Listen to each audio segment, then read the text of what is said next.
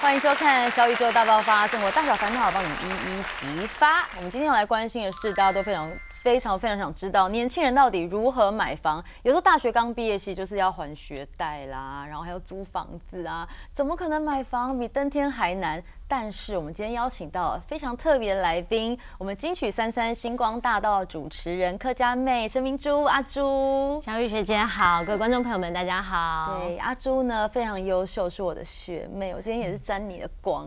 而且呢，阿珠不只是这个金钟五一的。得奖的主持人，还有京东五十四，你也是行脚类的得奖主持人，然后同时也是蔡总统就职典礼的司仪。谢谢学姐记得这么清楚。因为其实你的魅力跟能力大家都已经非常的知道，但是你的理财能力，哎，零。好想知道哦！今天就会来听听明珠她自己的投资心法，就是她怎么样在三十岁这么年轻就买到了一间房子，哎，就是不买则已，一出手就是买房子，有没有？然后还有今天的是我们小资族的救星，要来教大家一些必胜的投资法则。我们的青龙哥，哎，张宇好，大家好。然后青龙哥也是，就是会教我们很多的方法，让你的小钱慢慢慢慢的变大钱，可以累积出我们的梦想，就是终于可以买房子。相信很多人的心中都有这个梦想。那来看看明珠，明珠，我我觉得你真的是一个生到你实在太幸运了。学姐真的不要再夸奖我，快无地自容了。没有，我觉得，因为我们刚刚跟明珠聊天，就发现她就是很孝顺的女生。嗯。然后你又是家里的老幺嘛，就是做很多事情，就是希望爸爸妈妈可以开心。对。对，就懂傻批，你是客家人吗？学姐分之一哦，真的 没有啦，就是我觉得就是很欣赏你，让爸爸妈妈觉得很光荣的那一种女。可能是因为我是老幺，然后我爸爸妈妈就相对同年纪的同学来说，爸爸妈妈是年纪比较大，然后我哥哥又大我十几岁，所以我小时候就会觉得说，我一早上在跟时间赛跑，然后希望可以赶快让他们放心哦，或是拿奖状回家让他们开心。这是是不是生到他很？幸运，对呀，这是懂事了吧？也就环境造成，然后再加上我又是巨蟹座，好像相对来说又会家庭为重这样子，很爱家。但你三十岁又买到第一间房，哎。对，这也算是一个人生成就了吧？呃，但是我我如果现在回想起来的话，我会觉得好像可以再提早一点点，还要再提早。我觉得可以，如果真的已经有存到钱的话，其实我觉得买房是一个蛮好的投资。以我来说啦，对，所以你的这个价值观啊、金钱观的养成，也是跟爸爸妈妈有关吗？对，因为大家一般来说都会知道，客家人相对来说花钱会比较保守一点，嗯，可是。还是要澄清一下，客家人省归省，可是其实他是对自己省，可是他对于子女的教育跟对朋友是真的相对很阔手的，很阔很大方的，对。然后所以好像小时候就看着爸爸妈妈怎么样花钱，然后他们怎么样能够省吃俭用，好像也就是耳濡目染的影响了我对于金钱的这个。价值观这样子，那你小时候会有零用钱吗？你你会不会就是很多想买的东西，但是又不敢讲？我因为我家外面就是三商百货，那小时候都会跟着爸爸妈妈散步的时候去三商百货吹冷气，就会看到很多玩具。可是我好像就无动于衷，我没有太多觉得需要的。回想起来，真的不会特别说要去吵要要买什么东西这样子。所以其实明珠从小就是个物欲比较低的小孩。我不知道爸妈听起来，他再看到话会不会很生气？爸妈可能就是转台，就是乱讲乱讲，明明就要了很多东西。没有，有些时候那个物欲低的是因为你在家庭的爸妈的爱给的很多，哦，他不需要再靠其他的东西来满足内心。好像家里面就有了。对啊，对啊。对。那如果到大学的时候嘞，你是到大学终于有自己的零用钱，那那时候你怎么样支配你的开支？那时候就开始存钱了吗？对，大学其实我大概从高中，可能高二或高三的时候，慢慢有一些零星的打工。如果真的，如果再往前推存钱的话，可能是我国小时候。对，因为国小时候，因为想买自己要的乐器，然后没有钱嘛，然后我爸妈都劳工，很辛苦。然后那时候，其实，在台湾学音乐相对都是很大开销。那所以，我小时候很幸运遇到我第一个钢琴老师，他其实是不收我学费的。然后我学着我就很爱很喜欢呐。可是久了之后就想有自己的乐器，然后爸爸妈妈就说：“哎，那要自己存钱。”然后那时候就知道说去比赛演讲，然后全国第一名会有五千块。然后所以我就很认真去比赛，想说：“哎，五千块想象起来很大，但是其实要买一台钢琴是很难的。对，总而言之，爸妈一看我真的很努力，然后就一直比演讲比赛，然后我觉得好像。某一种程度，命运就带我来到，也就是现在工作。小时候只是觉得说，哎，可以存钱，然后，但是就一方面训练了我在台上的胆量、胆识跟我的表达能力这样子。所以其实你当时为了要存钱，然后间接的造成对你现在工作有帮助的一个能力嘛？对。但是小时候并不是说，哦，我要出现在电视上，要当主播，或者说要当主持人，没有。真的初心只是觉得说。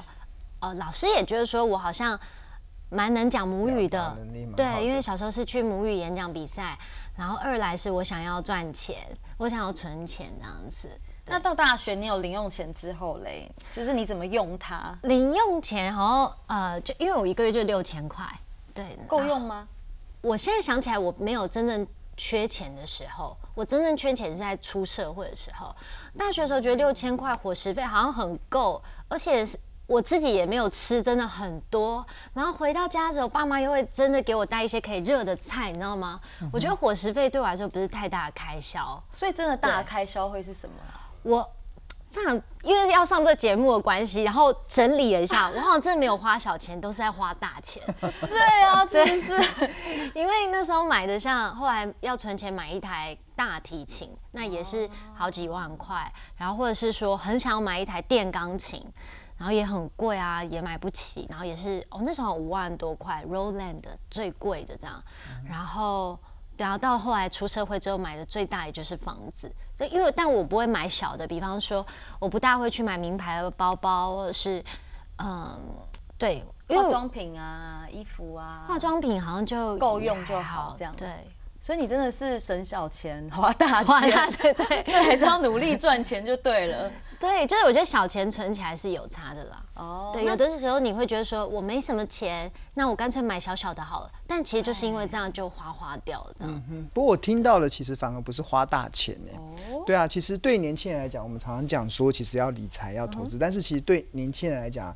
最大的投资或最大的理财啊，不是去买什么商品，不是去买什么股票啊，买什么那种金融的商品啊。最大的投资叫投资自己。哦，投资。对啊，其实我们刚才听到明珠他一路买的这些东西，虽然呃可能当下来看，其实它是一个乐器，但是它的乐器的背后是让你想要成为更好的自己。对。对，那你可能想买房子，它房子其实并不是。他其实是资产呢，他买的是资产，他并不是买一些奢侈品，买一些消耗。像很多的年轻人，他可能存了钱之后，他想要买车子，但是车一落地，消耗品就马上变就就消耗掉了。想要买一个包包，那个包包。可能有品牌，提有提升内 自己的内在的价值、内心理的价值，但是它背后所带来那个投资自己，其实那个效益是很低。所以通常我觉得，就像老师讲的，明珠做的事情都是一些对自己有帮助，但同时又可以在投资的事情。虽然他一直很谦虚说他不懂投资，嗯，而且明珠，你之前是不是还有在开源？大学的时候你怎么去帮自己开源？你是说就去赚更多钱吗？对啊，是吗？嗯，就我就教家教啊。然后哦，对对对，我想到，因为我那时候帮老师翻译，对，因为教家教大概一堂课就是七一千出头嘛，然后慢慢大学生来说是蛮多，已经算很多了。然后可是那时候大学老师给我一个机会，就是帮忙他翻译原文书，对。然后因为我念的科系本来大部分的主修都是要上原文，所以。就也很多时间就在读了嘛，想说那也刚好翻一下也没有关系，因为它就是一个 chapter 一个 chapter 翻，好像也不会太大压力。那我本来就在做英文家教，然后但是我也没想到，就是慢慢翻慢慢翻，但那一笔收入就有十几万这样子。哇！如果像是明珠这样从大学开始打工啊，那老师有没有建议他们有什么方式可以慢慢累积自己的财富？最近有没有感觉到东西越来越贵了？有，对啊，买什么都变变便当也贵了，牛好像最近又传出那牛奶又越来越小，越来越小了。对啊，那为什么会变贵？其实就是通货膨胀嘛。对。那大家知道，其实，在通货膨胀，现在其实台湾正面临到一个非常严峻的通货膨胀的环境。在通货膨胀的环境中啊，最好的方式是欠人家钱。哦。欠人家。为什么欠？去借贷。因为欠钱，你以后因为因为你以后以后也是还，假设你借借借个十万块，你以后也是还十万块，就是暂时不考虑利息。但是因为通膨的关系对，你反而呢原来要还的那十万块，购买力已经没有十万块了。所以为什么很多有钱人他喜欢去借钱，尤其在通膨的环境中喜欢借钱，因为你还的钱会越还越少。嗯你只要不要去借什么高利贷，那基本上现在银行的利率都非常的低，即使要升息，其实也都非常的低的情况。哦，所以青龙哥你的意思就是说，不要怕欠钱，不要怕欠银行钱。那如果像小资族想要靠存股的话嘞，有没有一些最最简单可以给小白的方式？说大学一毕业就可以开始。呃，当然有啊。其实我刚才有提到说，其实刚才呃，一般的国人其实喜欢的理财方式有一个就是定存嘛。那我这边举个例子，就是假设你每个月就是存一万块好了，对一万块，然后四年的时间，然后就会大概存了四十八万。然后如果你是放在银行啊，它目前的利率大概现在超过一趴啦，但是我们就是用一趴来算的话，那四年下来你的。期末的，就是你总投资的金额会来到四十八万九千九百二十九元，就是多了九千多块像这。种就是很稳，才很稳多当的9000多对啊，多9000才多九千多，有点心酸欸。但是你觉得不满足吗？当然不满足啊，对啊，你现在看，其实其实，在像目前通膨的环境中，其实是很不不太这个通。膨都比比它多了，都吃掉它了。对，其实我要给大家一个概念，现在把钱放在银行啊，其实是负利率哦。所谓的负利率就是会被通越来膨吃掉。越少因。为刚才讲这一趴嘛，不现在放家里哦，放在放在家里那个不会被更少吃掉啊。放在家里变得放在更家里会。被白蚁吃掉。那要 放在保险柜里。对啊，那这个所谓的负利率，其实就是现在目前的通膨大概三趴多嘛，嗯就是你放在银行只有一趴，所以其实你实际上三一减三，其实你还是负二，对所以你一定要找一个商品是要创造出比三趴通膨还要高的。那大家会觉得投资有没有风险？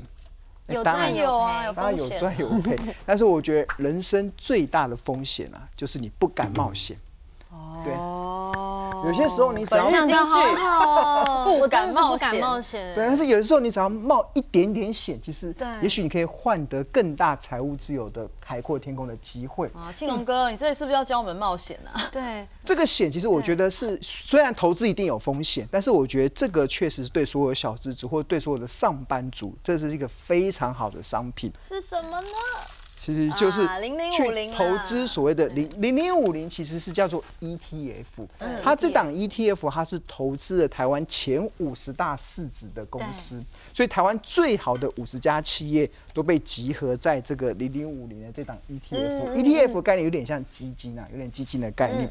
那所以你就定时定额的去做投资，基本上它都能够创造出不错的投资的效益。所以说只要定期定额，它的这个年报酬率居然从一趴变成八趴，哎，对这个八趴没有风险吗？呃，长期如果你把时间拉长，而且是用定时定额的下去买，除非哪一天台湾发生了什么重大没有办法预测的大事件，不然其实是不太会有风险的。那当然，这个呃零零五零从两千零四年成立以来，它的年化报酬率其实超过十趴，但是我这边是用打八折就好。保守一点。八八趴而已，所以按照刚刚那个算法，就是每个月一万，然后四年之后啊，你你的最后的本金会来到五五十五十六万七千二百五十六元，所以就把你的利息放大了八倍之多。真的差很多。我真的该早哎。点来上这个节目的。对啊，我应该容易主持这个节目的。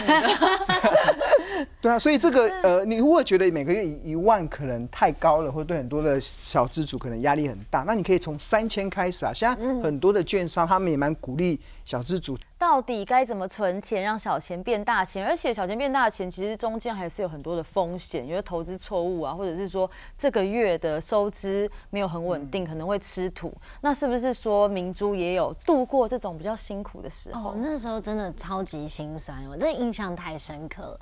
那时候刚开始外景，可能前一两年的时候，然后因为外景的主持费用不是像每个月每个月播，会是等到播出之后才拿得到薪水。然后有一年呢，我就真的过年的时候。真的我没有我没有办法回家，因为我没有钱包红包。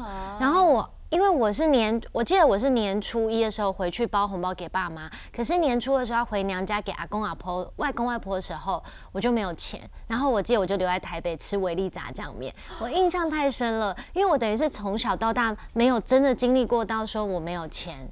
对，然后因为都在家里面的保护下嘛那，以前不是有学贷吗？那个时候也不会觉得这么令人害怕。不大会耶。可是哦，可能是我大学毕业之后，我的钱拿去还学贷了。然后其实我第一份工作是教职，那教职的话，它很固定的薪水。是什么样的老师啊？我在学校教英文，英文老师，小学吗？对，在小学教英文，但是因为我教呃带完一届之后，我就去做外景工作了。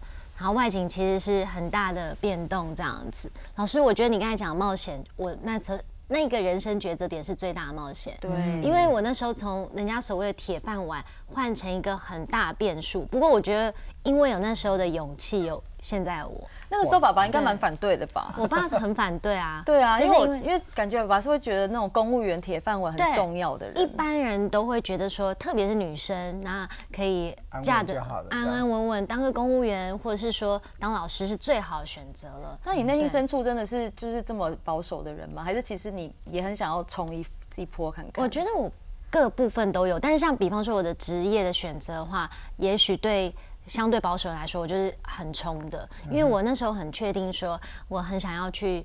做外景主持人，因为我想听很多故事，然后我也很喜欢分享，所以那我就想说，那就试试看吧。那还好你有去啊，不然我们就看不到这么精彩节目，看不到你别这么的主说持了。对，那时候真的是觉得说，哇，够勇敢，因为教职一旦放弃之后，过一段时间就他就没有升，就不能够再回学校。等于就是要完全放弃这个工作，而且一开始真的也是蛮辛苦。你说那时候有到曾经有一餐没一餐这样吗？是真的，因为像现在的话，比较不会这么担心。比方你手机拿起来要要吃什么就划什么，那时候是真的会去算说，哇，我现在是不是有可能会连一千块都领不出来？就那一段时间。对，所以我其实能够体谅、体贴，或者说想到年轻人他们刚出社会时候那种辛苦，那是真的很痛苦的。对，对啊。可能说你买个指甲油啊，或者是买个东西，你都要算那个几十块，或者这一趟路我我要坐捷运还是坐公对，车？对。我来说是真的很痛苦，因为我真的是没有数字观念的人，然后要去算，我真的是到底要怎么省才会有？对，所以其实很多我觉得大学毕业生或者是新鲜人，应该都会遇到跟阿朱一样的问题。对那那是不是说我们如果一个月假设我只能挤出一点点钱，就不用做资产配置了呢？还是说怎么样做会比较好啊？青当然龙哥，，我们刚才有提到说，人不理财，财不理你嘛。但是理财的前提跟条件是必须得那笔钱是闲钱。哦才能去理财，你不能连三餐不继了，你还想要去理财？那至于闲钱的定义是什么？闲钱的闲钱的定义其实就是你手上的现金嘛，你的存款，但是你必须得先扣掉，扣掉什么？六个月的生活预备金。这个预备金的多少是你自己自由新政的？呃，这是财务管理规算出财务管理建议的方式。但是如果你的工作是很稳定，假设你先前的工作可能是老师，嗯它是一个你不 fire 学校，学校不会 fire 你那个工作，对那你只要准备三个月就可以。但是对一般来讲，如果工作比较没有那么稳定的对，就是老老板随时会把你 fire 的那样子的工作，其实至少要准备六个月。那六个月就是看每个人的开销嘛。假设你一个月的开销是要两万块，那六个月其实就是六乘上二，十二万，就是你存款里面要十二万里面是不能动的。懂多出来的部分才能开始去做理财，因为当你没有准备预备金的时候，你去做理财这件事会非常的危险。所以阿朱，你是有没有想说房贷最好是不要欠钱，赶快把它还掉？我是没有这个想法，但是我心里面会想说，哦，那我有存到了吗？存到我就放心了。嗯存到的话，那至于要不要一次还完，我倒觉得说要听听专家的说法。对啊，对庆龙哥，房贷可以一次还完吗？可当然可以啊，你想要那钱是你的，你想要怎么做都可以，但是值不值得不建议一次值不值得一次还完啊？呃，我是觉得在现在这个通膨的环境，刚才一开始有讲嘛，欠钱其实是最好的理财的方，是一我觉得是蛮不错的一种理财方式嘛，因为对钱会越来越薄嘛，所以你当然欠银行，因为现在利率其实也蛮低的，即使接下来可能央行我们台湾的中央银行会升息，但是。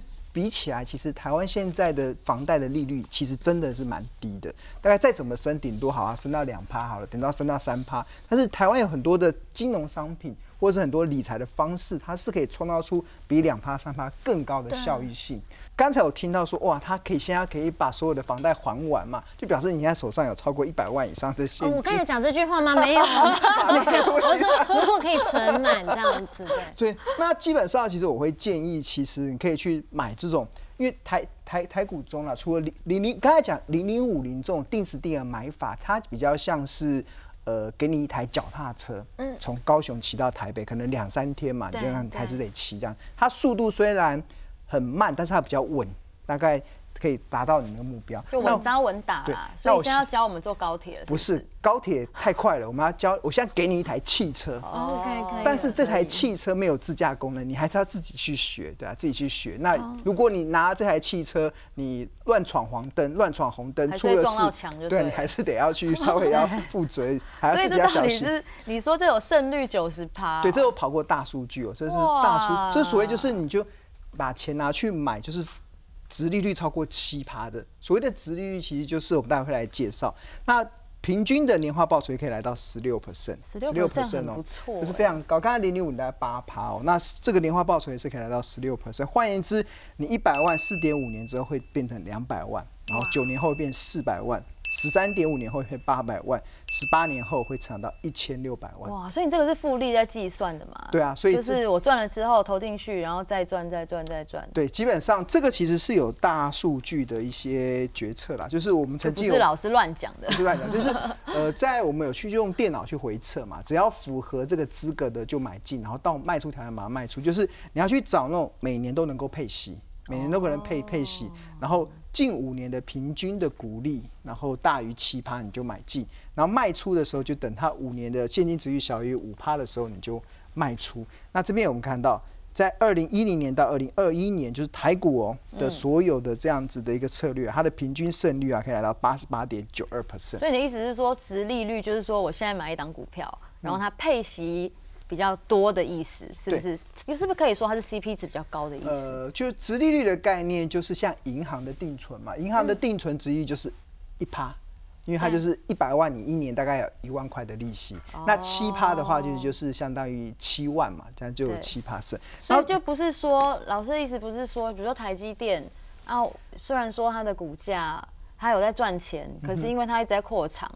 那他就不会给那么多利息给投资人，所以他的殖利率可能就不是很高。那如果说稳健一点的中华电信啊，这些他可能会不断的配息给给我们。对。那它虽然说股价诶好像也没有涨得太多，但是它就是殖利率比较高的一个项目，对不对？对。那投资高值率股票只是股票投资的其中一种投资策略。那台积电是属于投资这种成长性。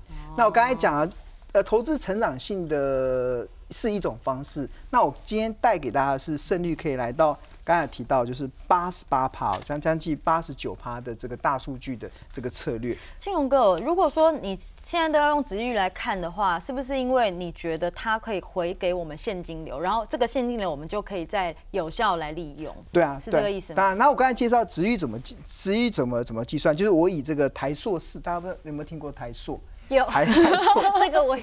台硕四宝里面有一档股票叫南亚，这很厉害哦。南亚是这档股票是曾经蝉联台股股王最久的一档股票，有长达十八年的时间。那它今年预计配发七点五元的现金股利嘛？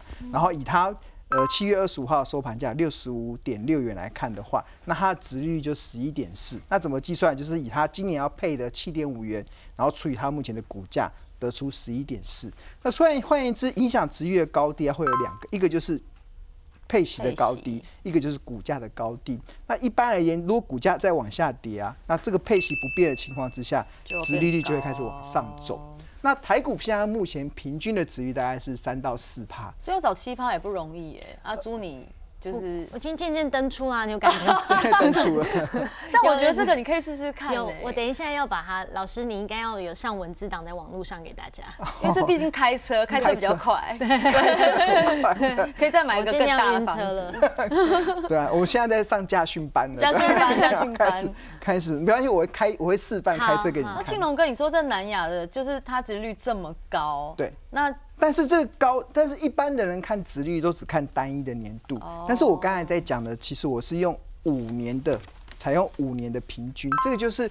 呃，会把它的高山低谷给平均起来。你不会用它去年获利太好的，不能只看一年啊，不能看一年，看一般人在看值域的时候，很容易限于一年的状况。对啊但是我我们的这个策略其实就是用五年，它就会把那个高山低谷给平均起来。嗯所以按照这样的情况之下，其实南亚现在也符合这个奇葩值域的条件，好哦像在六十三点四以下，其实就符合这个资格了。像这档是我自己去做投资的，这个二四零四的汉唐。哦，所以这个是庆龙哥的成功经验，对，成功经验，且我投资存这个我从来没有赔过钱，没有赔真的过钱，真的一次都没有。然后他是做，他是帮台积电盖厂房，汉唐之间，他是帮台积电不是要扩厂嘛？那扩厂要找工程公司来帮他盖嘛？那汉唐是帮他盖厂房。然后那个时候我在二零一二年到二零一六年的时候，发现它的平均股利是三点四四，嗯，然后它的奇葩值利率就是三点四四除以零点零七，四十九元。所以我那时候在四十九元以下就开始买进，然后。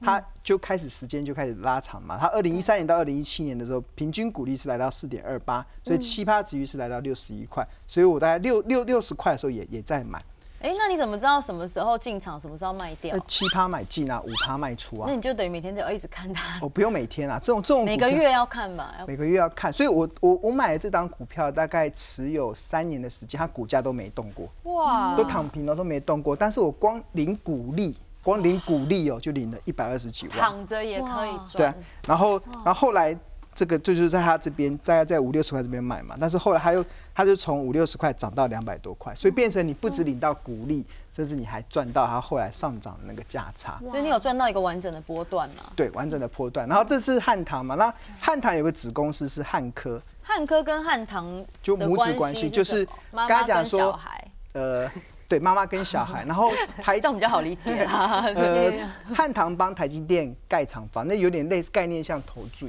做投注不是你买房子应该有概念，就是投注会先进来，投注完之后水电会跟着进来对，开始去铺管线。那汉科它一方面是呃汉唐的子公司，一方面就是做水电的。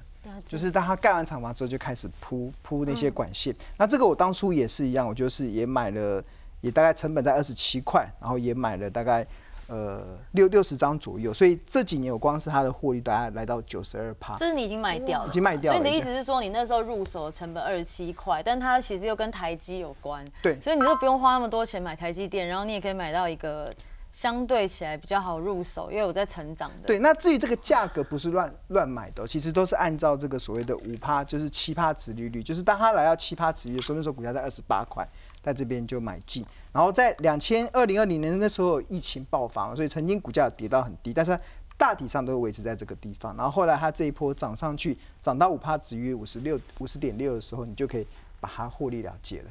所以庆龙哥，你的意思是说，如果它中间跌了，你就要把它卖掉吗？中不用不用卖啊，不用卖，就是它只要符合这个这个我们刚才讲的，就是长期能够稳定配息，然后它现在在七趴值域下，你就是一直你就一直买所以你。不管它涨跌，只要看值利率，而不是看它的涨跌，就是你是波澜不惊这样子。对对对，完全就处变不惊。跌得很惨，你也不怕。嗯，因为它是一家好公司，你就不会害怕。对。真的哦。但是这个是汽车哦，汽车可以让你快一点到达目的地，但是如果你没有驾驶好，你有可能会翻车哦，所以还是要多一点这个初学者也可以这样子玩吗？呃，其实我个人是觉得还蛮简单的，还是很简单的。这已经是所有投资策略中，你只要用计算机就可以算出来的一个买进跟卖出的价格嘛。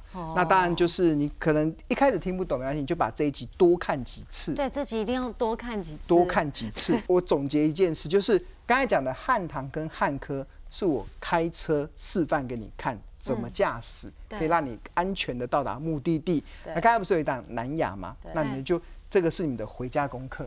回去买南亚，不是回去买，回去去查它近五年的每一年的股利是多少，嗯。然后把它加起来除以五，然后呃，然后再除以零点零七，然后就设定出它的买进价格，然后等它涨到了五趴的时候，变成它的卖出价。如果它没有涨到，你就一路的一直爆爆爆爆爆爆爆。像我们小资主其实最喜欢的是什么？金融股，金融股因为更好入手。对。那金融股你有推荐什么法则，可以让我们比较稳当的这样子累积财富吗？对，那金融股的法则其实刚才也是用殖利率来算，然后我我个人的习惯是会用近十年的平均股利，然后记住四五六，哎，为什么是四五六啊？可是刚刚那个就是七，因为呃，近应该说金融股要来到六七趴值率比较不容易，但是它比较容易来到六趴跟五趴的值利率，也算是很高了耶。因为其实金融股的波动没有这么大，对，对，那很多的电子股的波动是很大的，所以波动大，那你就自然可以找到更低的点，让你去建立长期的部位。那因为金融股它它是政府的特许行业更嘛，稳定啦，非常稳定哎所以适合阿朱啊。买银行的，对啊，是不是这个比较适合你？我觉得哦，这个也不错，啊这个也是蛮不错的。那这个就另外一台汽车要要要要上路了，对吧、你要好好的学习。那就是十年的平均股利，以兆丰金来讲，它就一点四七嘛，然后除以四趴的时候卖出，所以三十六点七卖，然后买进价大概它合理价就是五趴，那二九点四。然后它如果来到了这种二十一块的时候，就是来到市场非常非常低的一些价格。那这个是兆丰金嘛？那另外，其实我觉得这几档都是不错的金融股啊，从哦富富邦、国泰、玉山元大，还有第一，然后一样用近十年的平均股利，然后一样用四趴、五趴、六趴来当做你买进跟卖出的一个点。那我只能说了，如果真的这上面这几档股票出现了这个右边的这些价格啊，快买，你说的哦，是这个意思吧？基本上你已经立于不败之地了。那像富邦国泰还有机会到六趴以上吗？呃，六趴当然有机会啊，世事难料，真的不要这个其实两三年前就到了欸、真的啊？你不要以为它富邦金可能先前涨到八十几，其实两三年前也到这个价格。就是很多金融市场它会有个意，就是常常会容喜欢落井下石，或者是锦上添花。就是当不好的时候，大家就一直在踹它这样子。但是股票投资啊，其实要逆着人性走。就当别人恐惧的时候，你要贪婪，你要贪婪。当别人贪婪的时候，你就要逆着逆市场要把它卖出。所以这上面这个价格啊其实都是有蛮高的参考价。所以我觉得大家只要锁定，如果哪一天富邦金跌到三十九点七，我我不代表它会跌到那边，只是我告诉大家，跌到这个地方就会是非常好的进场价格。那玉山记录哇二十二块，那已经是跳楼大拍卖了。元大记录哪一天来到十四点三，那个就是。不买它更待何时？那兆丰金哇，二十一块那是天上掉下来的礼物。不要接住就对了。对，那第一金二十点二，那个都是一个非常甜美的这些价格。所以如果你是一个呃很保守的投资人，那你就平常就把钱存好，然后就等待投资。有些时候是需要等待的，就是一般的投资人有个问题，就是钱放在山会咬人。他拿到钱完之后，他就很想投资，那如果是阿朱这样子，我们怎么开始？其实就是从零零五零的定时定额开始买先。买零零五零，然后去看这些。对对对对，然后先学会骑脚踏车，慢慢的骑，慢慢的骑，不慢慢的骑会，不会。零零五零就是0050就骑脚踏车对不吗？对对，骑脚踏车，然后这个比较像骑欧多拜啊，